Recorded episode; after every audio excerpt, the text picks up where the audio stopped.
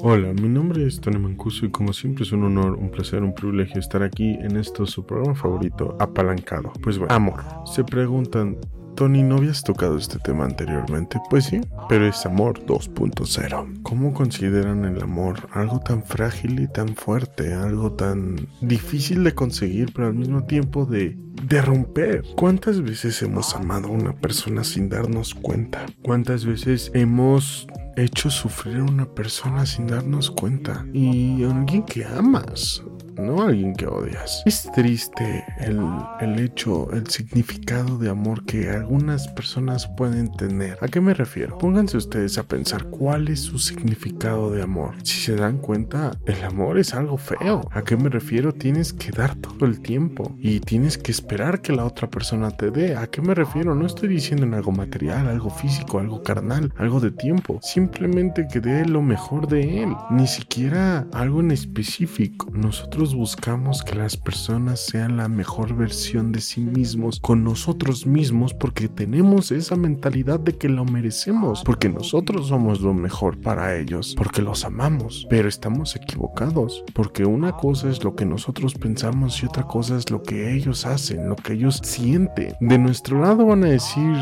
es mi amigo, me quiere, pero nosotros no sabemos estar muriendo por esa persona. Es triste, es lamentable y al mismo tiempo es algo que difícilmente aceptamos con cariño y devoción porque así analizamos qué es la vida. En realmente valemos todo para esa persona cuando realidad no. Valemos algo, pero no su todo. Buscamos ese significado porque nosotros no tenemos un significado claro en un mundo tan lleno de posibilidades, tan lleno de oportunidades. Y está bien, es bonito eso. Simplemente hay que buscar correctamente la persona indicada para darle ese significado. Una vez alguien me dijo, te estoy dando todas las herramientas para que me construyas y me destruyas. Porque es cierto eso, nosotros damos esas herramientas, nosotros cuidamos, esperamos que esas herramientas sean utilizadas con provecho, que nos amen realmente, que nos cuiden, que nos protejan, que nos entiendan, que